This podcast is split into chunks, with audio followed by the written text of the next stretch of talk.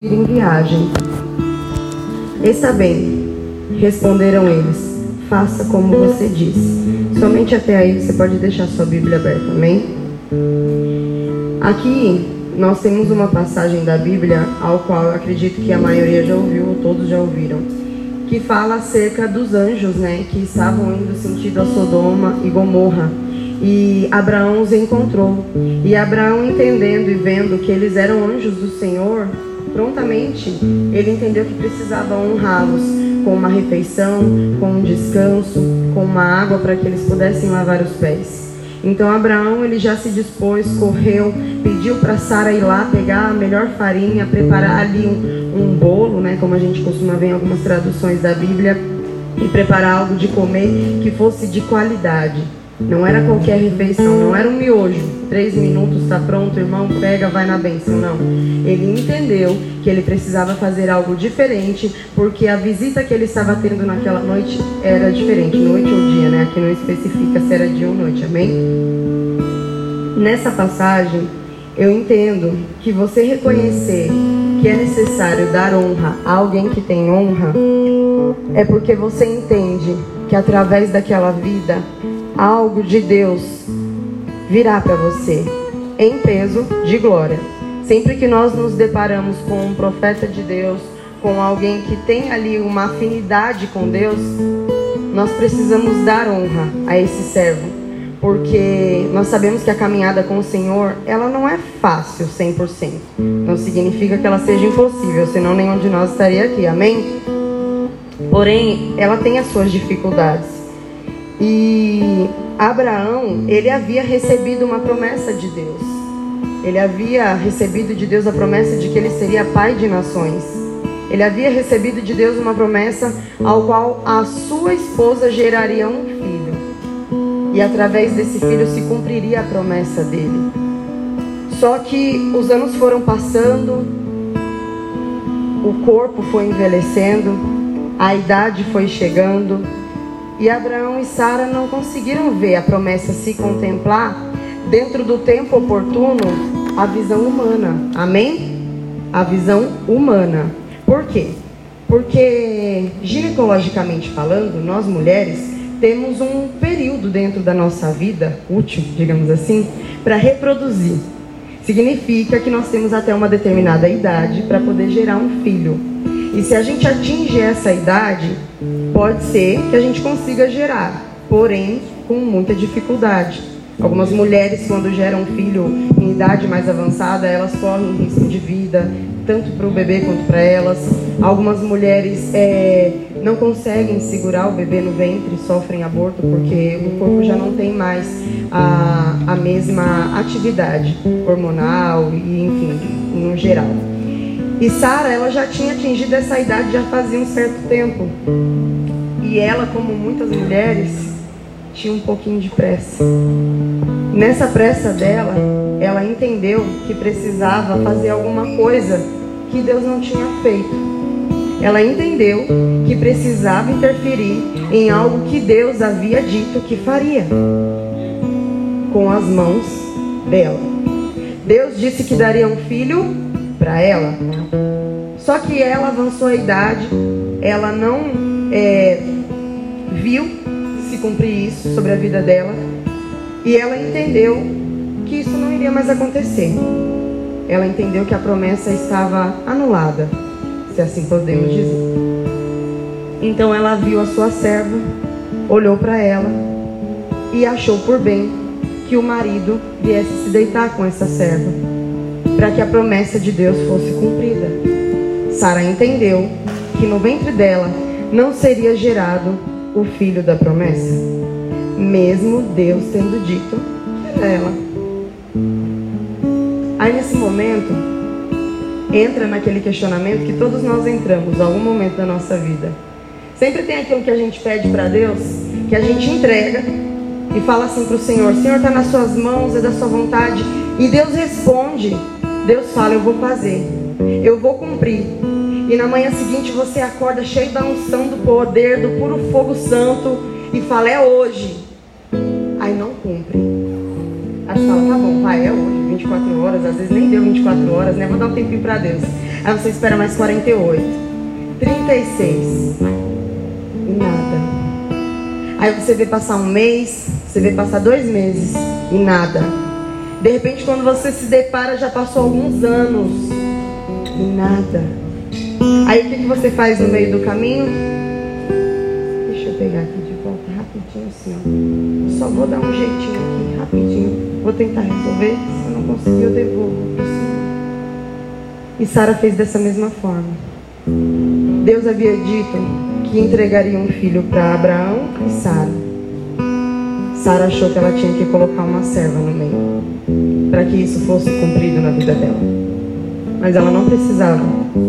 O problema é que no meio do caminho, ela duvidou de Deus. No meio do caminho, ela entendeu que ela tinha que interferir naquilo que Deus faria. Eu paro para pensar o quão audaciosa Sara foi de achar que Deus não faria aquilo que ele disse que faria. E aí eu me pego pensando quantas vezes eu não agi da mesma forma com Deus. Porque muito é muito frustrante quando a gente pede algo para Deus ou quando a gente espera algo de Deus e não acontece.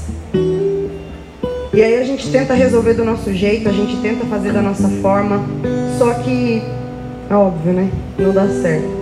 E às vezes quando dá certo é por um determinado tempo, só que quando desencadeia parece que é um, uma enxurrada de problema que vem junto. Sabe por quê? Porque nós interferimos naquilo que Deus fez. Só que mesmo Sara tendo interferido naquilo que Deus disse que faria através da vida dela e do marido, ainda assim, Deus cumpriu com a promessa. Porque Ele é misericordioso. E a palavra dele não tem curva. Se Ele falou que vai fazer, Ele vai fazer. O problema é que no meio do caminho existe uma coisa chamada livre-arbítrio que está em nós. Ele nos deu, sabe por quê? para nos permitir ter o direito de escolher. Olha como ele é lindo. Se queremos, se faremos ou se vamos retroceder. Porque o Deus a quem nós servimos, ele não é tirano. Ele não é um Deus que te obriga. Não. Você faz se você quiser. E nós retardamos muitas das promessas de Deus na nossa vida pelo simples fato de escolher ser Deus no momento em que nós não deveríamos ser. Sara entendeu que se ela interferisse e a sua serva gerasse um filho, a promessa seria cumprida, o marido dela teria ali o cumprimento daquilo que Deus falou e estaria tudo certo. Só que quando a serva dela engravidou e ela se viu gerando um filho, o filho da promessa, ela começou a pisar na sua senhora. E a culpa era de quem? Da serva? Ou era da senhora que decidiu agir e fazer antes que Deus fizesse? E quando ela se viu sendo pisada por uma serva, ela culpou o marido. Tá vendo aí, olha? Foi você que engravidou ela. Não bastou ela ter feito aquilo que ela queria e induzido o marido dela a fazer algo.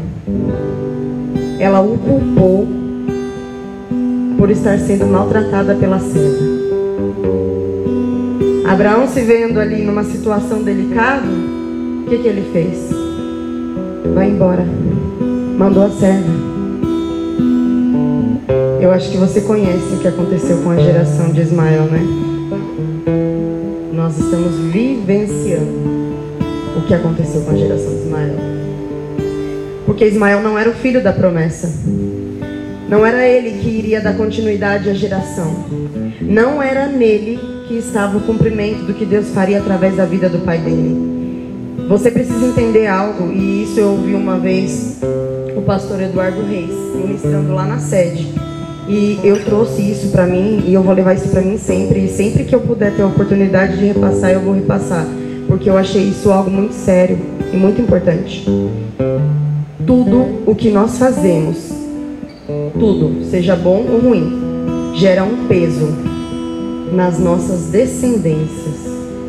Tudo que você faz hoje vai gerar um peso para o seu filho, para o seu neto, para o seu bisneto, para o seu tataraneto. Seja bom ou seja ruim, vai gerar uma consequência. Para quem nem vai te conhecer, olha o tamanho do peso disso. Você já parou para pensar que talvez alguma coisa que você fez hoje vai gerar um peso, talvez de pecado ou talvez de bênção, para a vida de alguém que nem sabe quem você é, alguém que talvez nunca nem vai ouvir o seu nome, mas essa pessoa vai carregar sobre a vida dela um fardo que você gerou. Quando nós interferimos na vontade de Deus, a gente quebra o caminho reto para pegar um desvio rápido e tentar fazer as coisas acontecerem.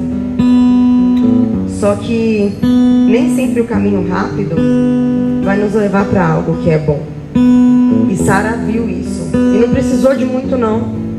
Quando a serva começou a criar barriguinha, ela já começou a pisar na sua senhora. Sabe por quê? Ela entendeu que ela tinha algo dentro dela que traria a descendência que Abraão precisava. Mas a sua senhora não conseguiu fazer isso. Então ela se achou no direito de querer tomar o lugar da sua senhora. Só que não era dela o filho da promessa. Não era nela, no ventre dela, que seria gerado o filho da promessa.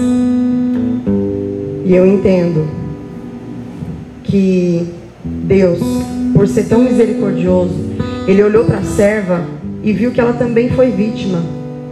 Então Deus permitiu que ela seguisse e gerou sobre ela e sobre o filho dela também uma promessa. Porque a misericórdia de Deus, ela é sobre nós até mesmo quando nós estamos no erro. Mesmo quando nós nos colocamos em situações erradas, ainda assim o amor de Deus recai sobre nós. Porque Deus, ao contrário do, do diabo, ele não nos olha com um olhar de acusação, ele nos olha com um olhar de amor, de misericórdia. E Sara tendo feito isso, e descumprido aquilo que Deus faria, ainda assim, Deus permitiu que ela viesse gerar Isaac, mesmo com idade avançada. Porque Deus entendeu que ela, dentro da sua limitação humana, ela agiu pelo impulso, ela agiu pela pressa, ela agiu pelo desespero. Talvez ela foi como é que eu posso dizer? Ela tentou agir como uma esposa age para defender o marido, só que de forma errada, porque ela empurrou o marido dela para uma situação difícil.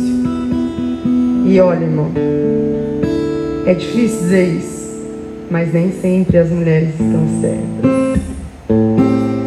E uma mulher que não é sábia, ela tem o dom de jogar o marido no precipício com as próprias pernas dele.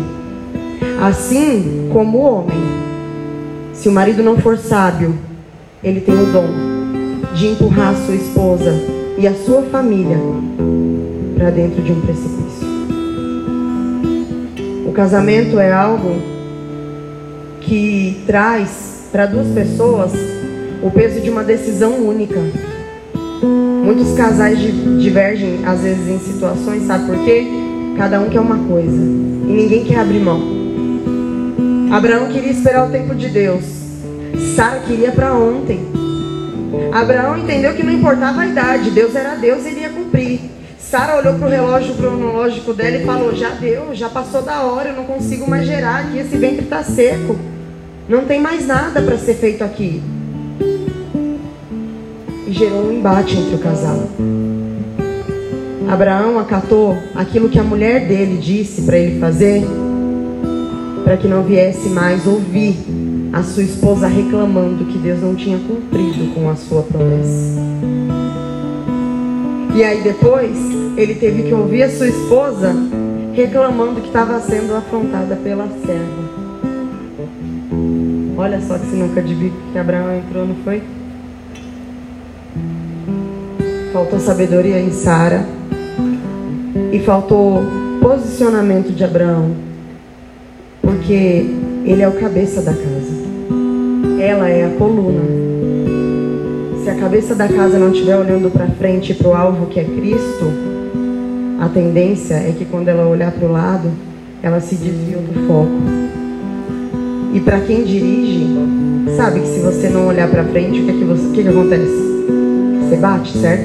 Você gera um acidente. Você pode matar alguém. Ou você pode se matar. E com o cumprimento das promessas de Deus na nossa vida é assim. Se você para de olhar para o alvo que é Cristo e começa a olhar para a sua limitação humana, começa a olhar para a sua situação financeira, começa a olhar para a realidade do seu bairro, começa a olhar para a sua herança familiar, você começa a tirar os olhos do alvo e começa a olhar para trás. Não pense você que é difícil tirar os olhos de Jesus, porque não é. Tudo que está no mundo está reluzente, que é para chamar nossa atenção, que é para tirar a gente daqui de dentro. Hoje você escolheu estar tá aqui, Talvez você veio, não foi nem tanto por tanta vontade, mas você escolheu estar aqui.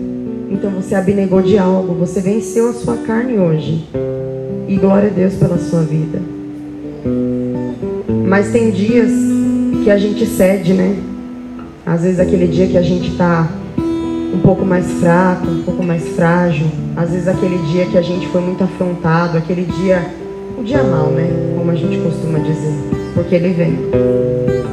E aí é justamente nesse dia que a gente se afasta do alvo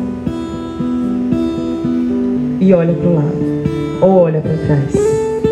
E aí é nessa hora que a gente pensa como o diabo quer que a gente venha pensar quando a gente erra. Eu não posso mais voltar para a igreja. Eu não posso mais servir Jesus. Não tem como eu entrar dentro da igreja, olhar para a cara do pastor, olhar para os meus amigos, olhar para os irmãos, passar pela irmãzinha do coque, não vou nem passar do lado dela na rua, que dirá dentro da igreja. Porque eu sei que Deus vai revelar para ela o que eu fiz de errado.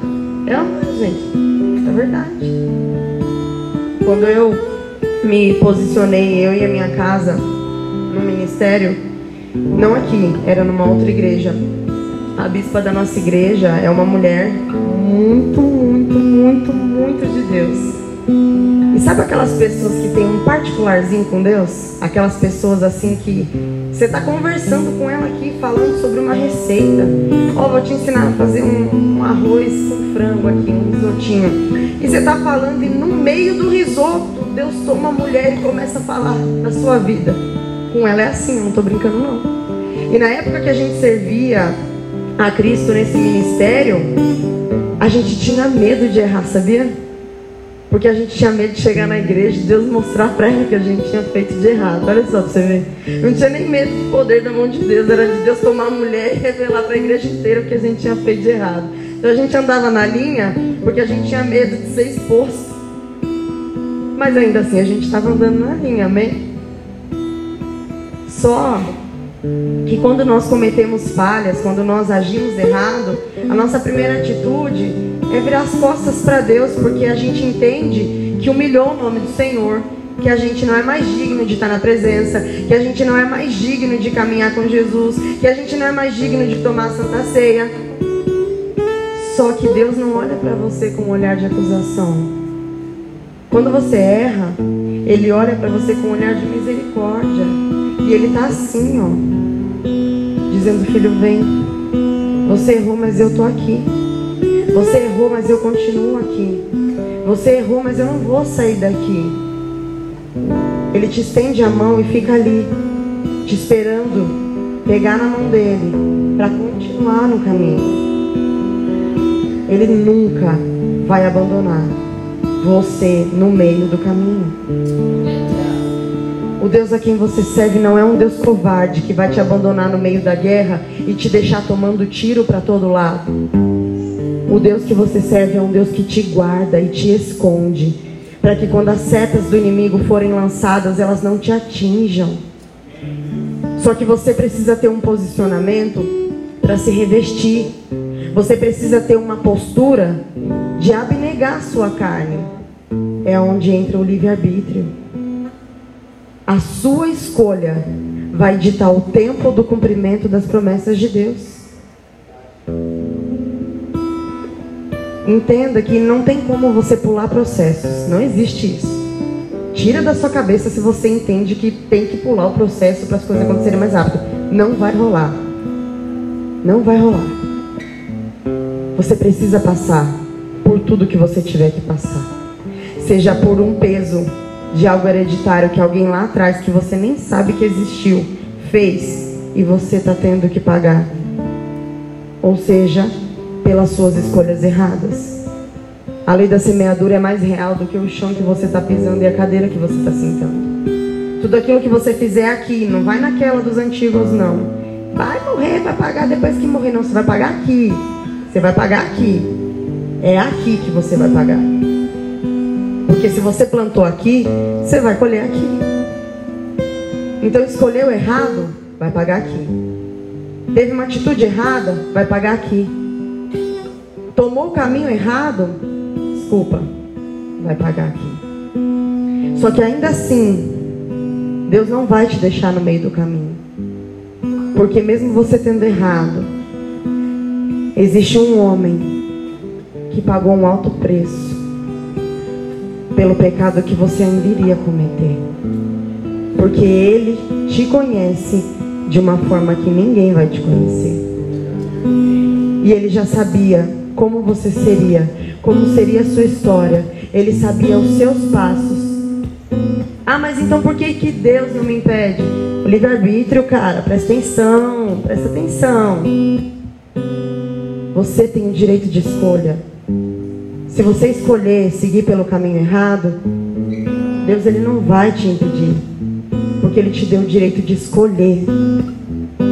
Só que entenda que mesmo tendo ido por um caminho errado, tendo tido uma atitude errada, Ele não vai te excluir.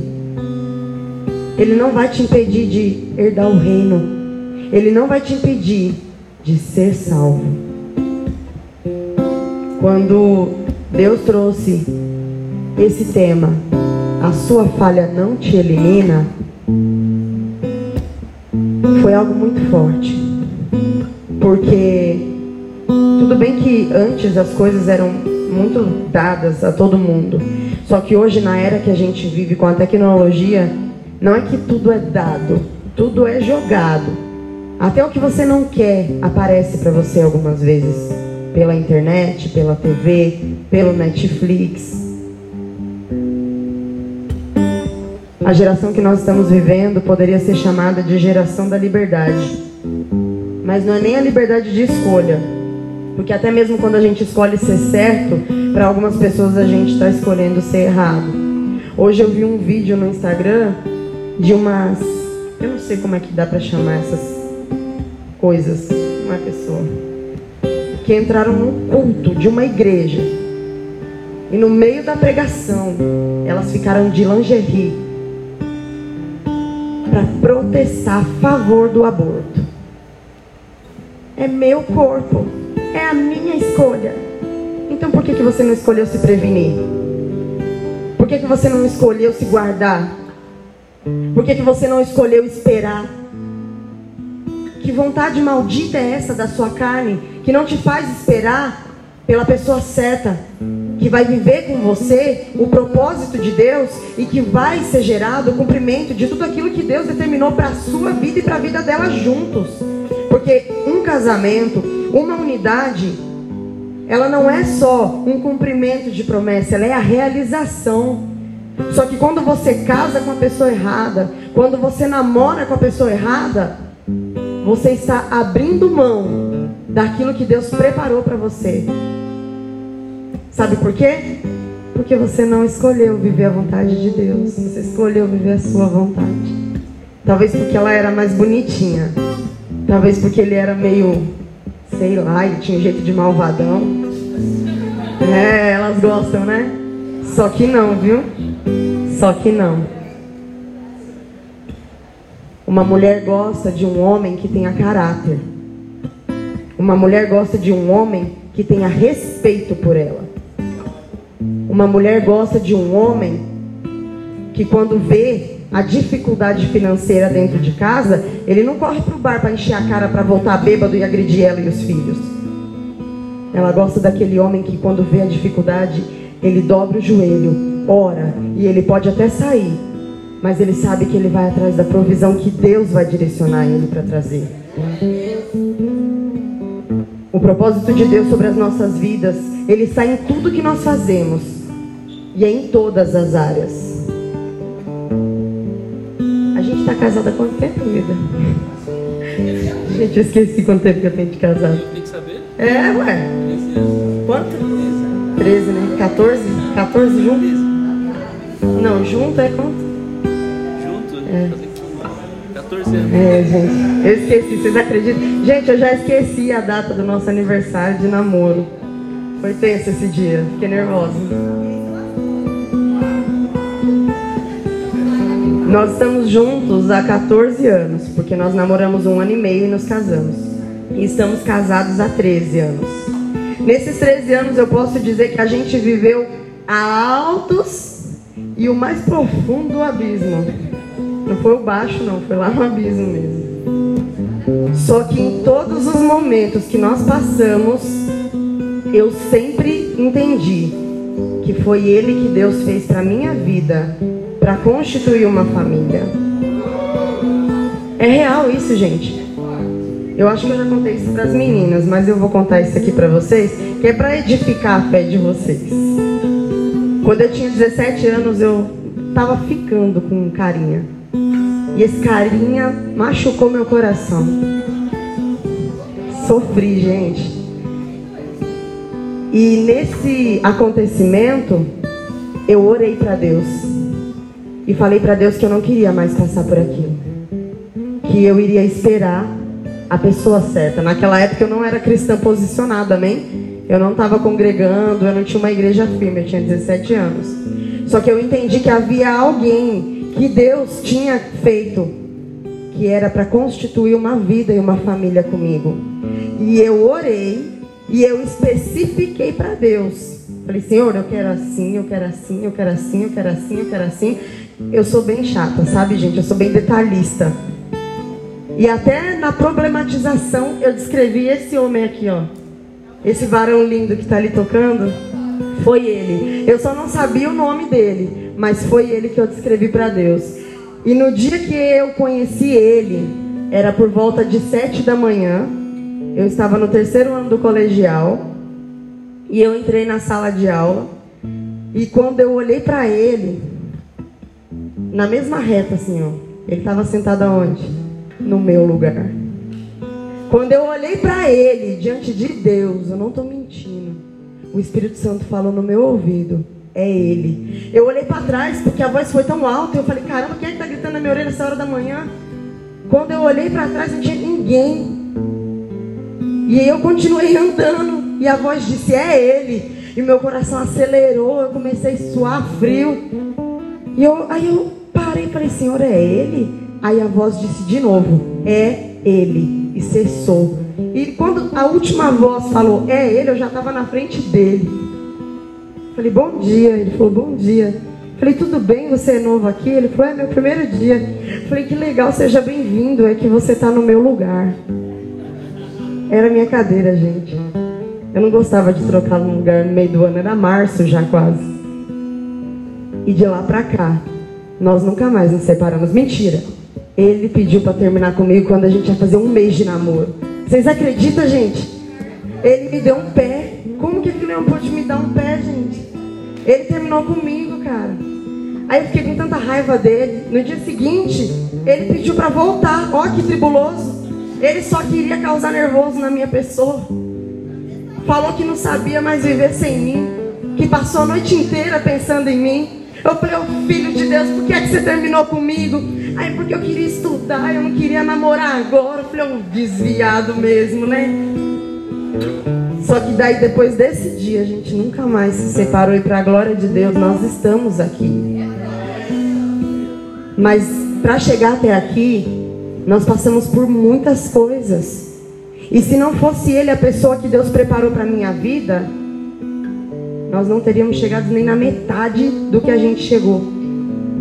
Porque quando não existe propósito e quando não é a pessoa que Deus preparou para sua vida, você pode até insistir, mas não vai dar certo. Irmã, está rogando praga no meu relacionamento? Não, cara, estou te dizendo a realidade.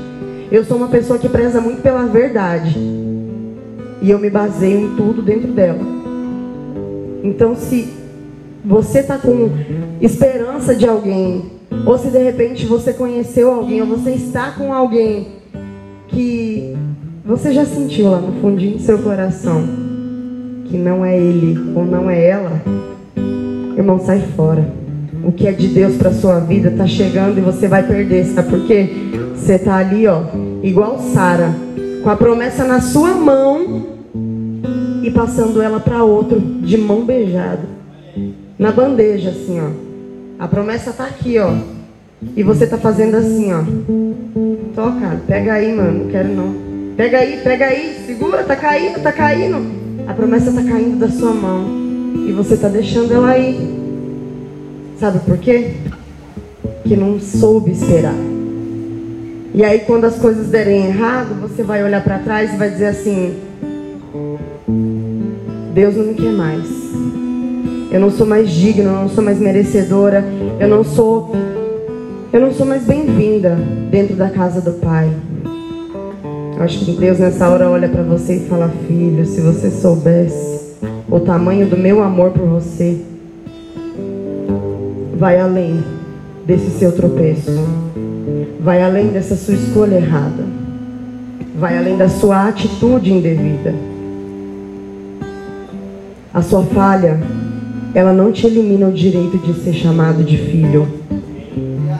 Ela não elimina o direito de você ser chamado de raça eleita. Não é que você foi catado na multidão, você foi elegido. Se você não entende o que significa alguém que é eleito, é como se fosse uma votação. Só que no seu caso, você foi privilegiado porque quem te criou já tinha te escolhido antes mesmo de você nascer.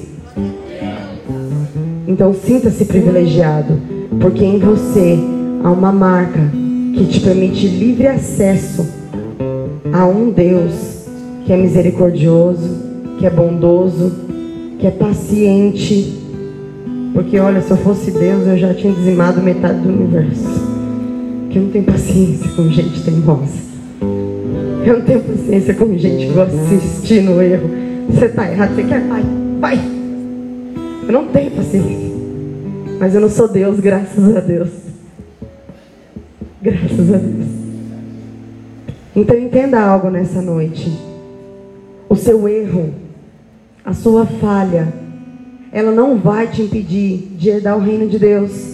Ela não vai te impedir de ser um adorador. Ela não vai te impedir de ser um ministro da palavra. Ela não vai te impedir de ser boca de Deus no seu trabalho, na sua escola, na sua faculdade, no meio dos seus amigos, no meio da sua parentela. Ela não vai te impedir de servir a Cristo. A sua falha, o seu erro, só vai mostrar que você é pequeno e que você depende de um Deus que é grande. E é Ele quem vai te ajudar. É Ele quem vai te conduzir. É Ele quem vai te preparar para tudo aquilo que Ele tem para você, que é o melhor dessa terra. Tem coisas que você vai viver que são através dos seus esforços, dos esforços da sua mão, dos esforços do seu estudo, dos esforços que você tem de levantar de manhã para ir procurar um emprego, ou para ir para aquele emprego que você não gosta, mas você vai porque é obrigado porque nós nascemos guerreiros e não herdeiros. Quer dizer, nós nascemos herdeiros, né? Mas a nossa herança ainda não veio. Então, nesse meio tempo, entenda que não significa que você vai sair errando a torta e a direita, amém? Não significa que você vai aí se permitir viver no pecado, afundado no lodo da vergonha, que você sabe que Deus vai te perdoar. Mas significa que quando você errar, porque infelizmente aconteceu mesmo de você perder o controle. Acontece, gente. E tá tudo bem. Nós somos falhos. Só que permanecer no erro já não é tão legal. Entenda. Aquilo que você faz que não agrada ao Senhor somente entristece o coração de Deus porque você fez algo que Ele não queria que você fizesse.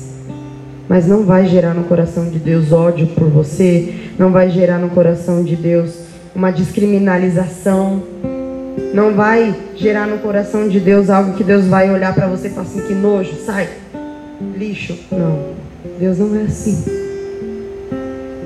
Entenda. O que Deus preparou para você é realmente maior do que os seus olhos viram e muito mais alto do que os seus ouvidos ouviram. Viver tudo isso depende única e exclusivamente de você, das suas atitudes, do seu posicionamento. Olha, mas tem coisas que eu realmente não consigo, como a Ju ministrou aqui semana passada, aquele pecadinho de estimação, sabe? Aquele lá que você não consegue largar. Existem meios de você largar assim, esse pecadinho de estimação e dizimar ele da sua vida. E existem pessoas que podem te ajudar. Ah, mas eu vou precisar expor as minhas falhas para todo mundo, para o Nandão jogar no telão da igreja e os irmãos me absolver na ceia, misericórdia. Gente, né, eu vou citar o nome da igreja porque foi onde eu vi, né? Mas a Assembleia de Deus é assim, né? Quando as pessoas erram, que elas pecam, que caem, aí no dia da ceia eles vêm e falam assim: ó, oh, a irmã Fulana aqui, ela pecou, ela errou, ela caiu, e ela veio pedir perdão para a igreja, a igreja perdoou. Gente, o dia que eu vi isso, eu quase peguei na mão da menina e falei: vamos embora daqui, esses caras tá louco. Porque isso é humilhação. Deus não te fez assim, Ele não te fez para ser humilhado. Eu não estou aqui apontando a igreja, amém? Cada igreja tem a sua doutrina e o seu método e que o Senhor os conduza, amém? Mas não é certo você expor alguém por aquilo que ela fez de errado. Nós, quanto igreja, temos que acolher, nós temos que ajudar, nós temos que cuidar. É como eu falei outro dia para as meninas. Às vezes tem pessoas que a gente se identifica mais, né? Que a gente cria um vínculo, que a gente conversa melhor, que a gente se abre mais. E talvez tem pessoas que você não vai precisar nem se abrir. Você só vai pedir oração. E ela vai orar por você, sem saber o que você está passando. Isso se chama intercessão. E Deus levantou intercessores para que pudesse cuidar de nós quando nós não podemos cuidar do nosso espiritual. Servir a Cristo não é algo simples, porque nós temos que abrir mão da nossa carne, de algo que nós gostaríamos de fazer, mesmo que isso nos traga uma satisfação de minutos ou de horas. Só que a gente muitas das vezes abre mão de estar bem com Deus por conta de minutos ou horas de satisfação. E ainda assim, Ele não te elimina. Então entenda algo. Lute contra você mesmo, contra a sua vontade. Se posicione, busque em Deus, se consagre. Abra mão daquilo que favorece o seu prazer carnal para viver o melhor de Deus. Porque Deus não nos criou para viver uma vida de miséria, de humilhação, de vergonha. Ele nos criou para que nós herdássemos o melhor dessa terra e colhêssemos. Está na palavra, não sou eu que estou dizendo. Só que para você colher o melhor da terra e viver o melhor da terra, você também precisa estar posicionado. Então se posiciona com Deus. Amém? Fica de pé. A, a intercessão da nossa igreja teve um direcionamento, né? A evangelista Bronzelli é, direcionou aí para que nos cultos, certo? Hoje, hoje, especificamente hoje, fosse orado por várias